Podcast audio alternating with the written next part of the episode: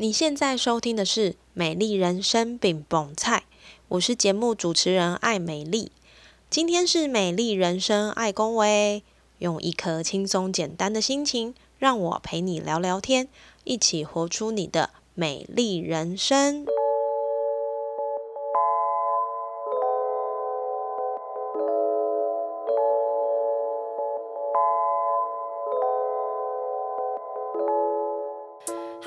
欢迎收听《美丽人生爱公维》，我是节目主持人爱美丽。你喜欢喝咖啡吗？品尝一杯好喝的咖啡，听着音乐，制作着那些用在地食材做出的美食，这个感觉是不是真的很棒呢？特别这件事情不是偶尔一为之，而是你的日常，哇，这整个就是浪漫到不行。今天的来宾呢，他现在的生活就是一件这么浪漫的过程。更多不一样的是，他做这件事情背后的目的是他想回到自己的家乡，尽自己的所能为这块土地做些什么。他是彰化西州桥咖啡的老板陈俊珍。什么样的原因让他决定辞去台积电的工作，成为一个返乡耕耘的青年呢？那今天就让我们来听听乔大的故事吧。Hello，乔大，为什么你要叫乔咖啡？你很常帮人家乔事情吗？其实这是一个意外啦，因为我以前在企业工作的时候啊，烘咖啡就是我的兴趣。那当时是把它当成一种消遣。一种排除压力的消遣。那因为从烘咖啡的过程中，你发现咖啡的变化，还有它的香气，那是一种很疗愈的事情。再加上你冲咖啡的时候的那个过程，那个氛围，其实是蛮好的。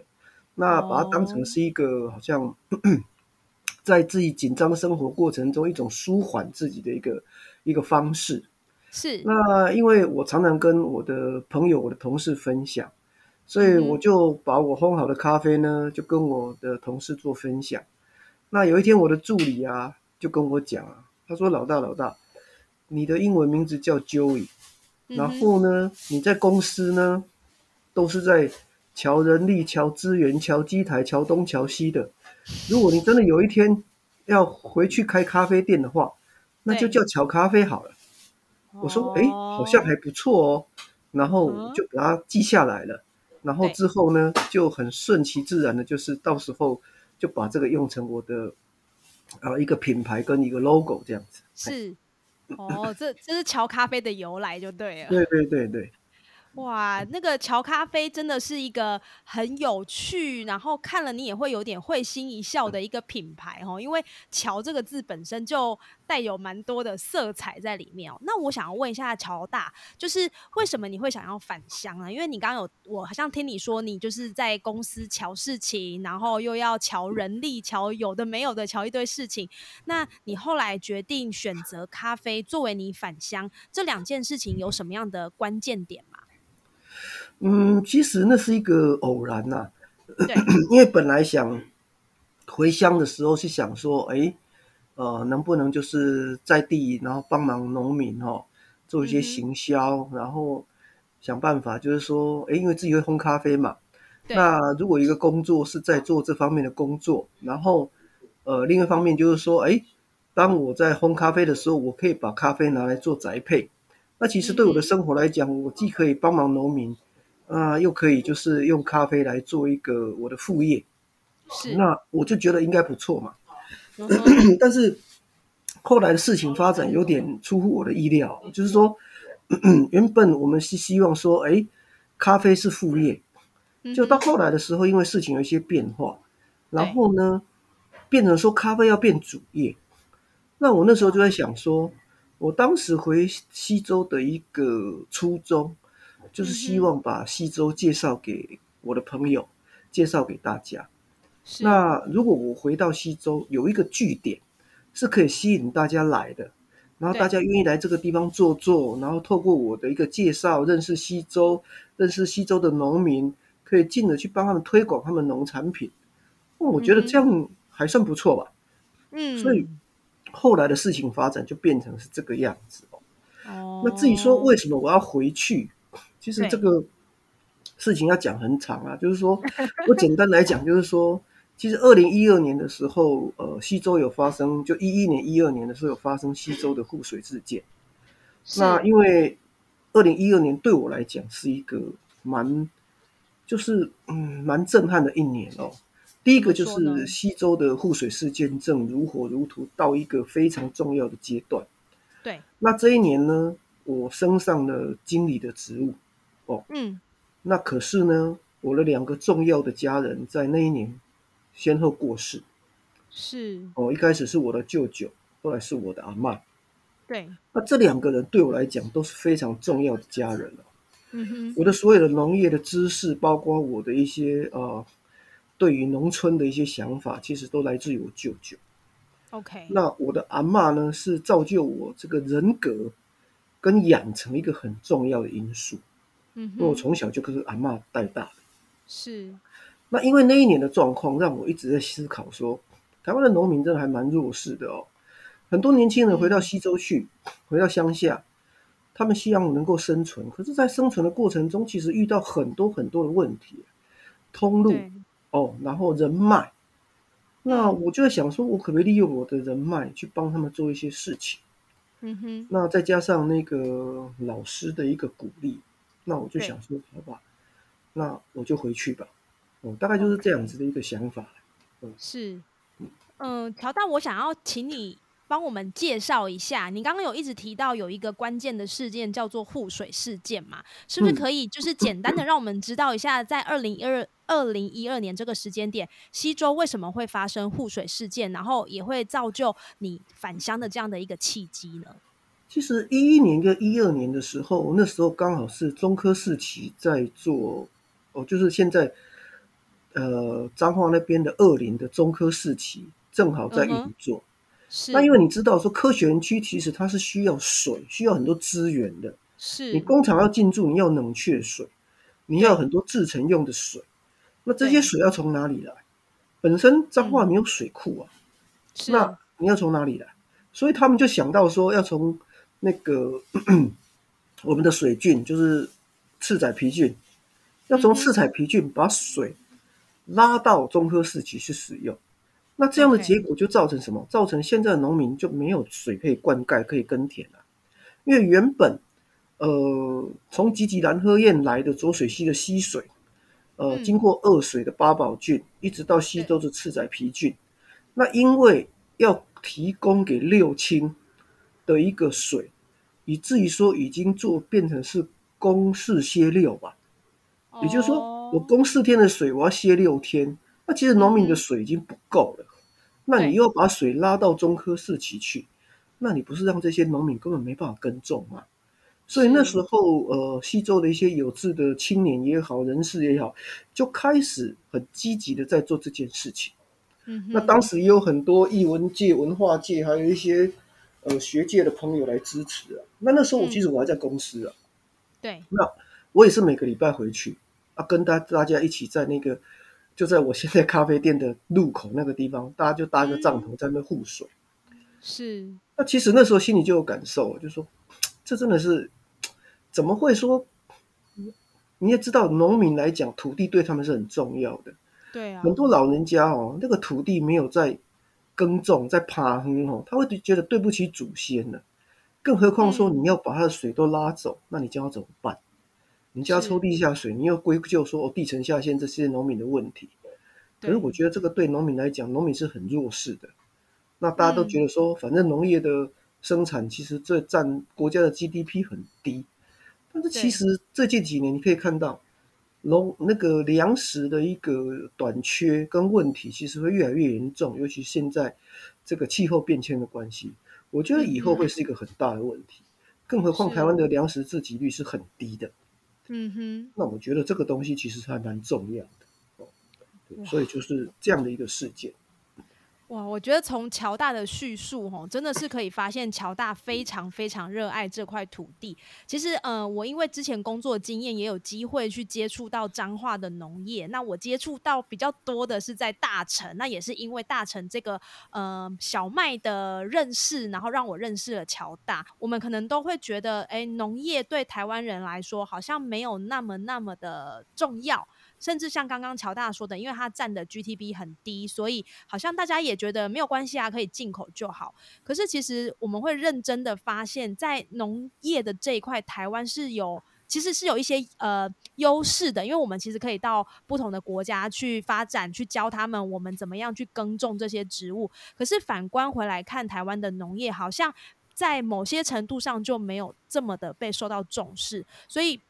我也是因为呃，在当初的这样的一个状态下，然后去了解到哦，原来台湾有很多农业的故事，而且这些农业不是。呃，我们以前想象的那样，因为现在的农业的发展其实也不像以前，就是只是为了吃饱而已。有很多东西是变成是要发展在地的特色。那像乔大，我所认识的乔大，就是他不是只是说哦，我要返乡，然后我要干嘛？他其实很多，嗯，他做了很多返乡的动作，就是发展在地特色。比如说，嗯，刚刚乔大有提到的农作物啦，或者是在乔大的乔咖啡里面，他也会卖一些农民的这个。农作物好像我记得有芭辣，然后有火龙果吧，对不对？然后呃，乔大也会参加，就是在西周在地的黑泥季的这些活动。为什么乔大你要做这样的结合啊？除了你觉得就是呃，透过你去帮助农民之外，你还有什么样的 idea 觉得可以用这样的方式去跟农民一起合作呢？嗯，其实我刚刚讲哦，其实因为我们现在在推广的都是友善耕种这样的一个产业。也就是说，我们不用化肥，不用农药，让大家能够吃到健康的农产品、新鲜的农产品。那但是这样的经营方式，其实它的成本是比较高的。是啊。那如果说你要用那种产销班的方式，把这些拿去给那些欢啊去产销班这样子去运作的话，事实上对农民来讲还蛮伤的，因为他没有什么收益。所以我们希望能够直接面对消费者。所以其实，在西周有很多的年轻人呢。我们现在就是结合，像乔咖啡也好，像阿姆哦，阿姆他们那边也是有一个蔬菜箱。那我们就是利用这样的方式，把这些农产品直接面对消费者，然后消费者呢可以买到比市场还要便宜的价格，那农民呢可以拿到比他给这些产销班还要好的利润。那我觉得这个是双赢啊。那再就是说，因为我自己的人脉还蛮广的。嗯，尤其我在科学园区这边，呃，产业界的一些人脉，其实我可以利用我的人脉去去做一些事情。嗯，那我就觉得说，因为我现在星期一、星期二会休息，那其实我新竹的家人都还住在新竹哦，所以我一二有时候会回到新竹来。那我就趁回到新竹的机会，我就帮他们把农民哦，他们要跟农民买的这些东西，我就顺道送到呃。就北部来，新竹哦，对对对，那这样子，第一个就是呃，农民不需要再另外的运费，那消费者也不用，那我就顺道帮他们做这件事情。嗯，那我觉得这样的做法，其实在这几年做来，我觉得还蛮有效果的。就是说，像呃，最近我们在帮那个托托拉拉牛耕队的牛哥卖他的绿芦笋，是。那我们现在就是也是这样的方式，譬如说，有时候咖啡店生意不是我们想象那么好。那可能没有卖到很多，然后就马上联络新竹这边的朋友，有没有人需要？有，我就顺道送上来。哦，那这样它就是一个管道哦。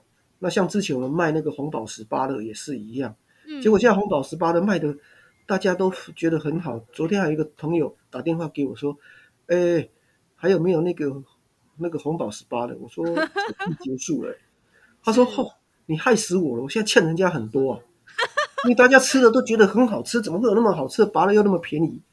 所以大家就觉得哇，这好好，哦那所以就一直跟我讲，我说好好，等我有的时候我再帮你们安排。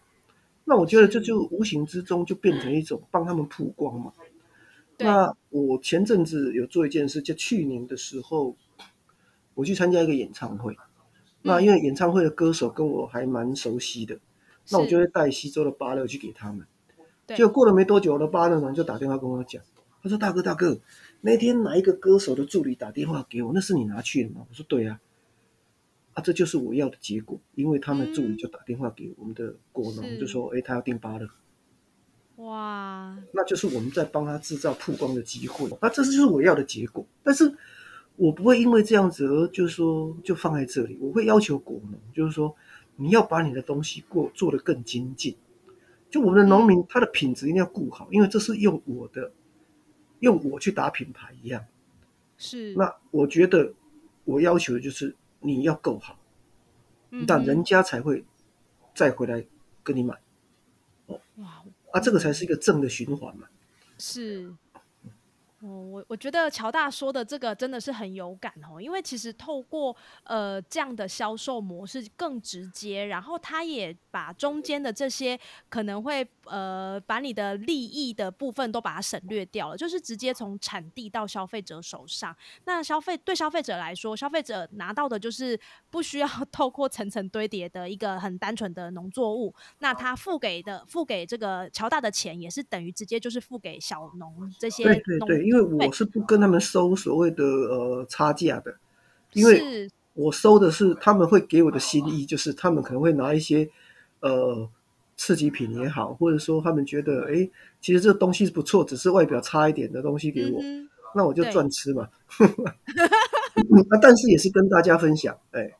对，而且我不得不说，像乔大它的乔咖啡啊，虽然就是名称叫做乔咖啡，但是其实可以吃到很多在地的食物做成的呃这些甜点，呃应该说西点或者是呃面条那些相关的菜肴都是可以有机会在乔咖啡吃到的。那我记得以前都会有那个火龙果吐司，哎，是火龙果吐司，对对对对对，对，然后还有司康，对，那所以这些东西其实我觉得都都让乔咖啡变成是一很有在地特色的一间咖啡店，而不是单单就只是一间咖啡店而已。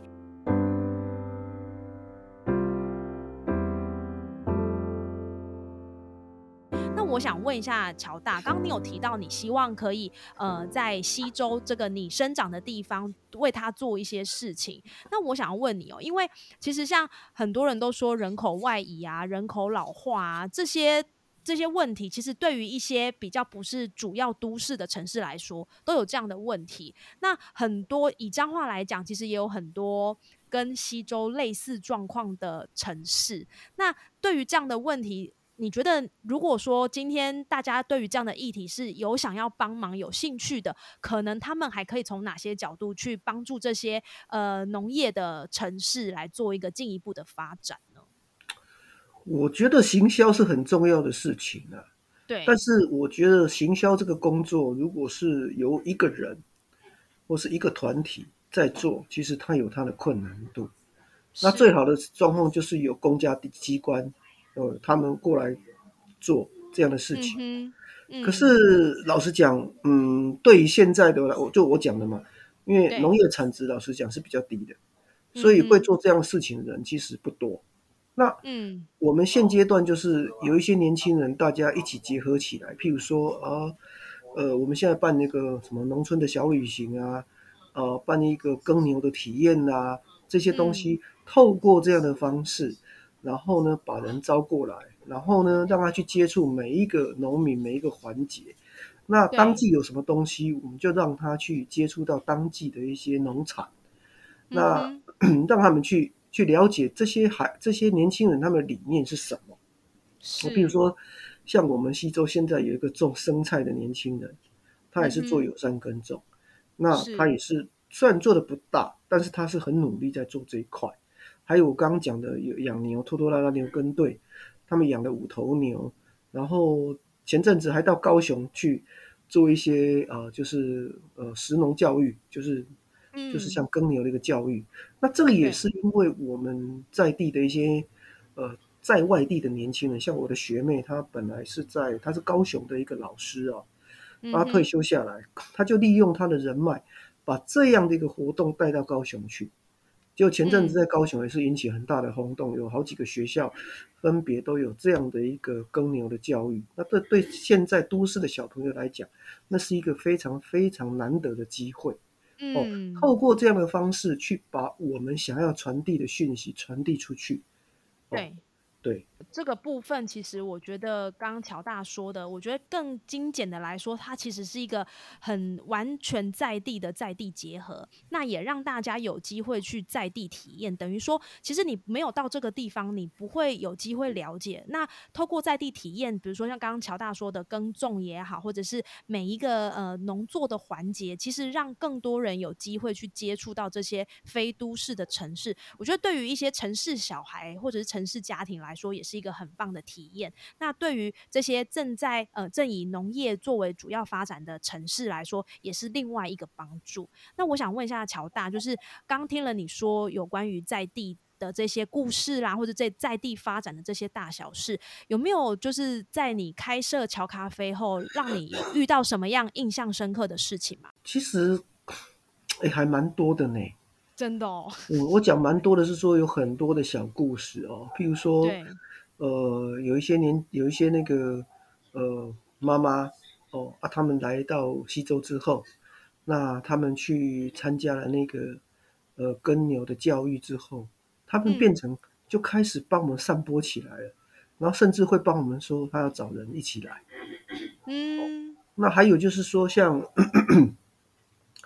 我自己遇过的是，呃，因为有很多的故事嘛，比如说，呃，像我我常讲哦，其实像我们的咖啡馆，我都觉得咖啡是咖啡馆是一个结缘的地方啊，嗯，所以其实，在咖啡馆真的结了很多善缘，是哦，包括就是哎，呃，以前很久不见的朋友，或者说是呃呃从来没有想到会遇过的人。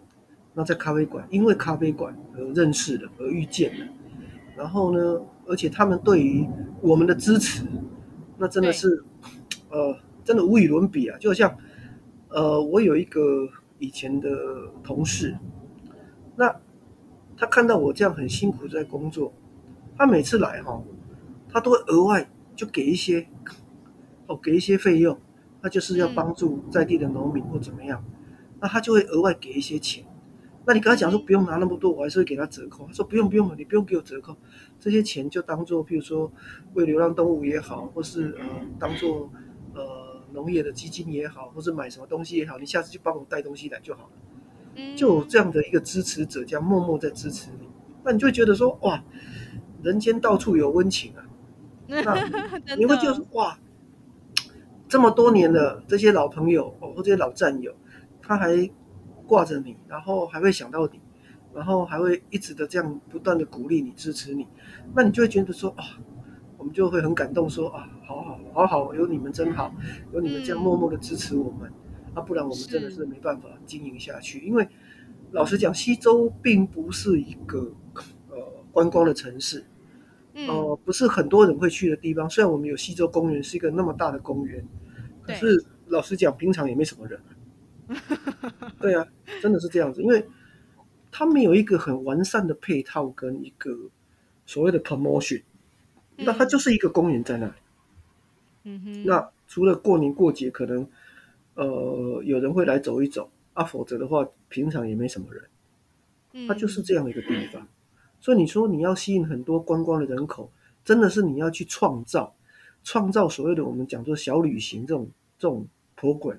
或者说，哎，我们在那个吴胜老师的纯园里面办一个类似在森林里面的一个野餐，哦，一个宴会这样子的一个一个活动，透过这样的活动，然后去吸引人进来，嗯哼，然后再来一传十，十传百，然后慢慢的这样累积一些，呃，我们自己的这个就是我们的粉丝吧，特色，他们会愿意来这样子。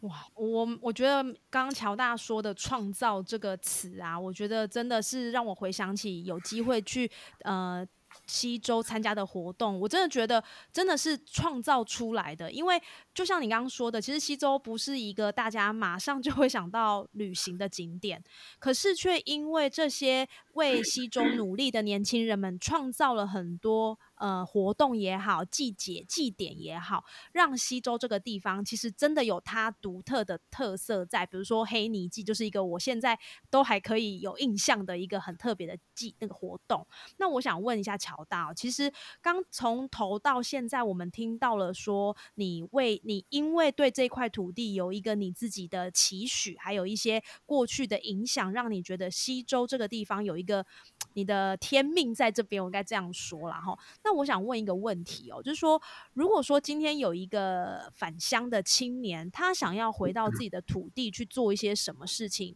然后呢，再到能够给予。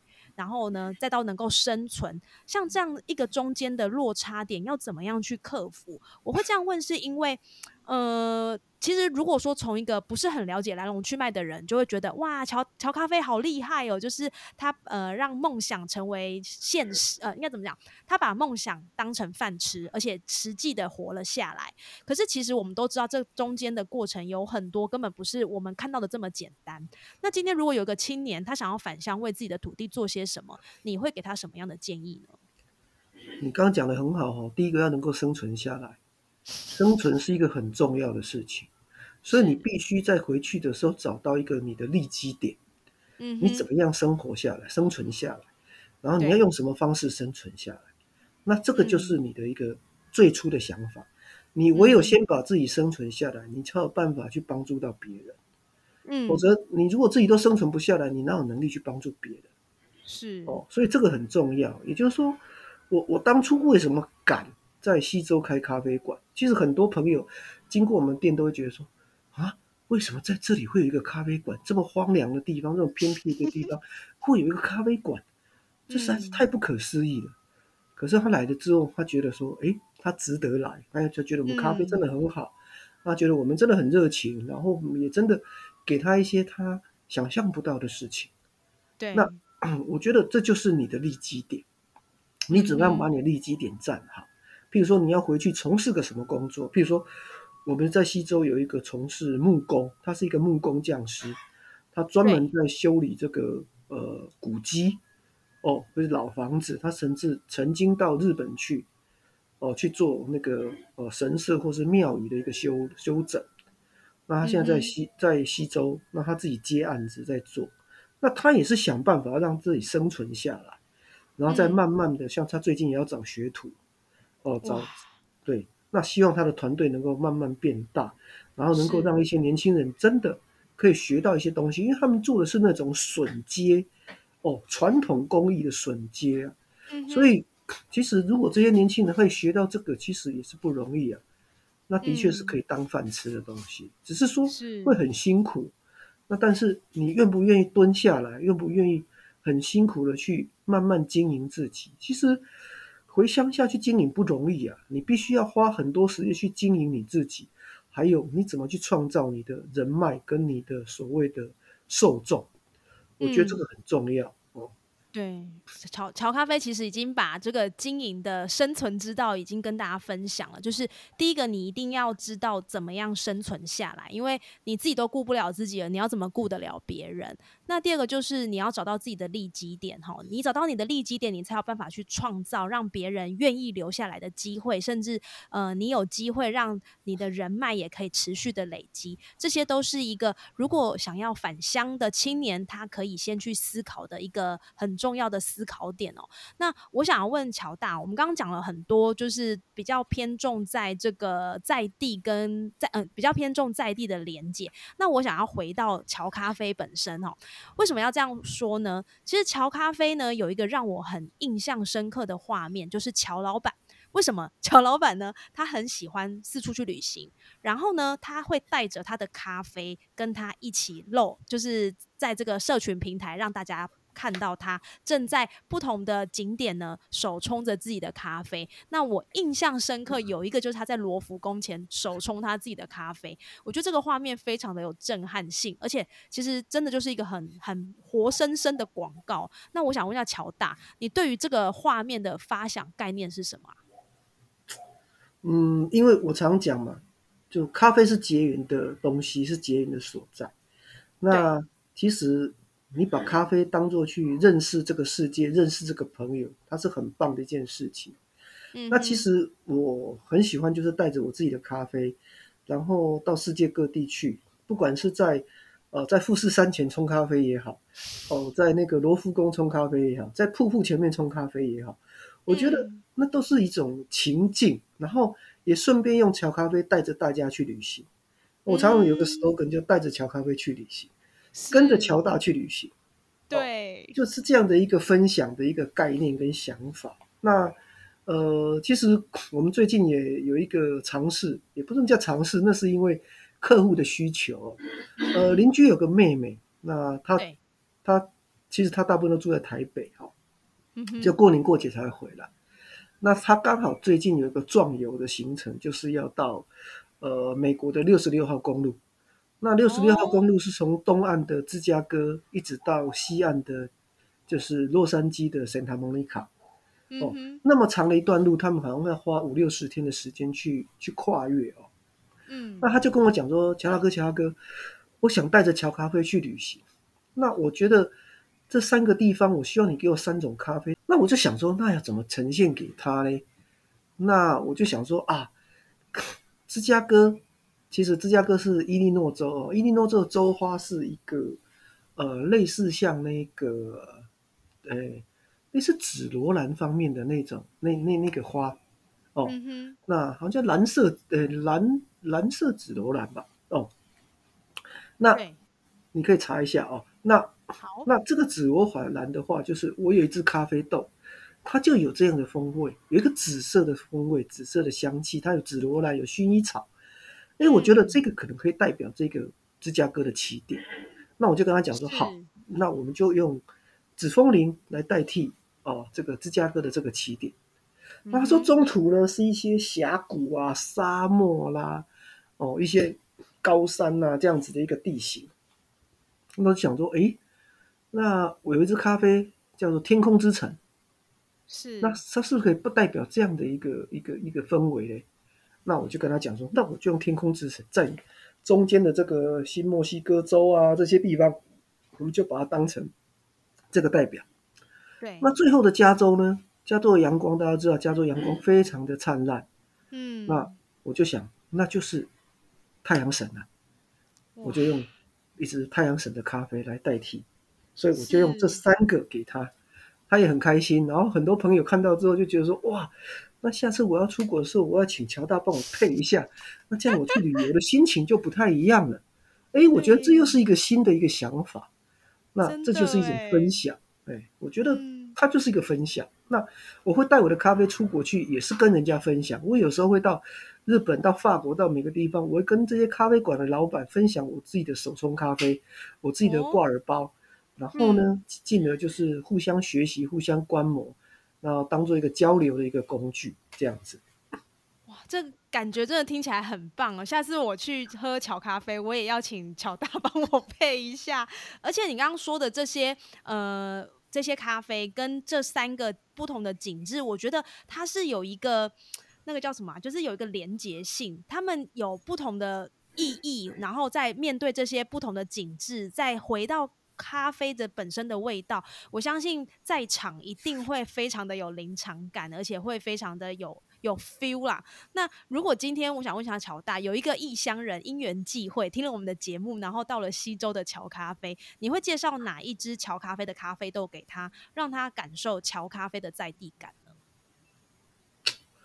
嗯，其实我们有很多很好的咖啡哦。对，那。最近刚好是那个茉莉花开的时候，嗯哼，我应该会推荐它乌拉嘎水洗。哦？哦，乌拉嘎水洗是这个伊索比亚的豆子，伊索比亚古籍的豆子哦。对，那它在乌拉嘎这个产区，那这是今年最新的一个一只豆子哦，它会有着茉莉花跟柠檬方面的香气，因为最近小咖啡旁边的香水柠檬也正在长，正在收，然后茉莉花也正在。大开放之中，所以我觉得刚好是应到这个景，所以如果你现阶段来，我会可能建议你喝这支豆子。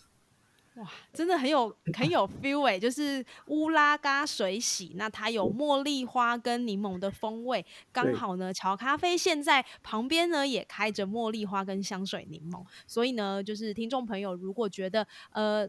觉得这个桥咖啡真的是太想让人一探究竟的话呢，就是欢迎大家可以到桥咖啡呢来感受一下这个乌拉嘎水洗这只豆子。我想你会有一种不同的感觉。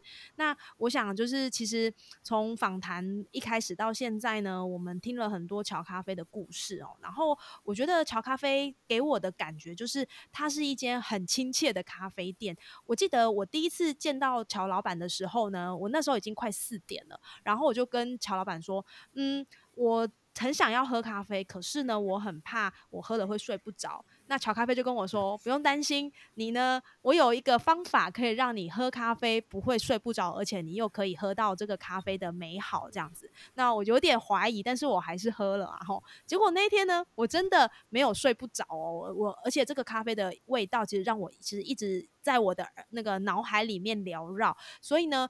我后来就是在不同的时间点，也有机会跟我的朋友一起去拜访乔咖啡，然后呢，它的这个空间也会让你就是卸下。一身的装备跟武装，你就会想要好好的赖在这个桥咖啡。那旁边呢，还有猫会偶尔来跟你打个招呼吼，所以我觉得这是一间非常舒适，然后非常让你放松的一个休息的地方。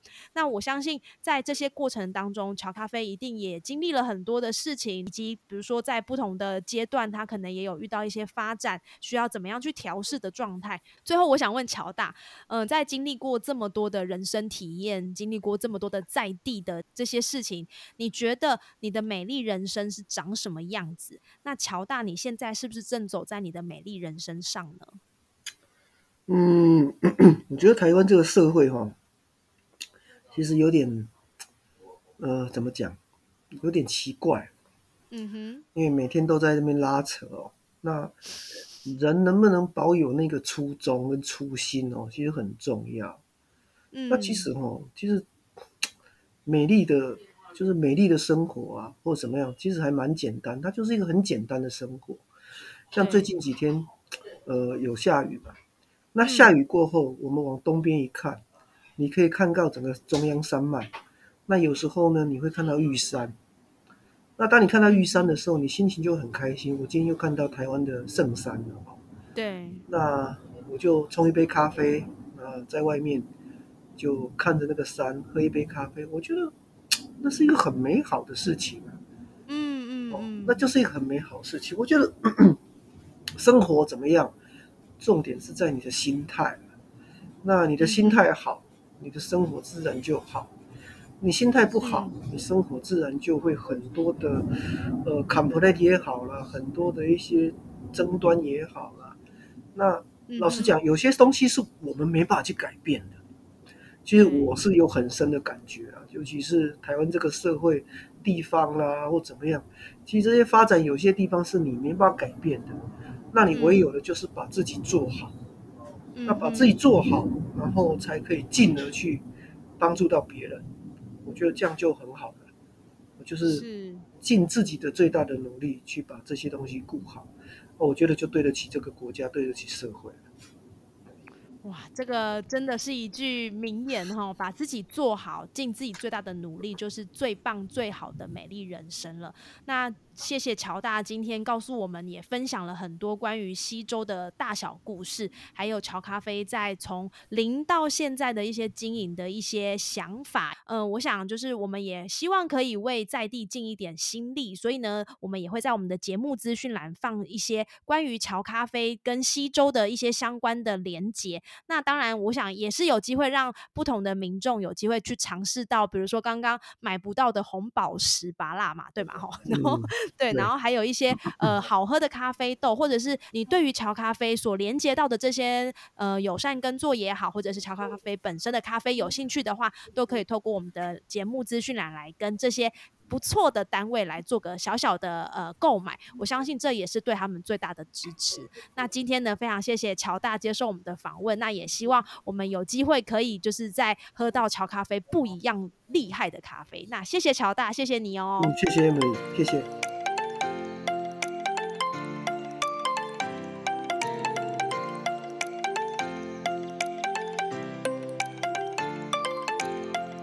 生活怎么样？重点在你的心态。这句是访谈完后一直缭绕在我心头的一句话。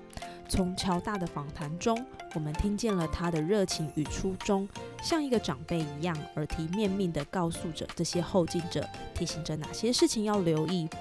我自己对于农业，应该是从菜市场开始的，因为我每次到菜市场，看到如此丰盛华丽的蔬菜们整齐排好在菜市场，等待着人们购买。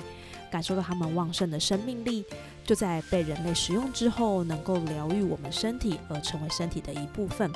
光从这件事，我就觉得很感动，进而开始有机会，我们可以到产区去看看这些植物的养成。这个点是我靠近农业的开始，也是我感受这块土地滋养的一种方式。乔大用着他的心守护着西周的土地，还有西周的农友。再带着自己的手冲咖啡到台湾、世界各地传达他的理念与在意。我想，这就是乔大的美丽人生。在过程中做好自己的事，就是人生最棒的事。在我们的日常，你也认真的做着什么事呢？也许就是把它做好，你所生活的世界就有了不一样的面貌。希望今天这一集节目给你不同于以往的访谈感受，也谢谢你的收听。美丽人生，爱恭维，我们下次见喽。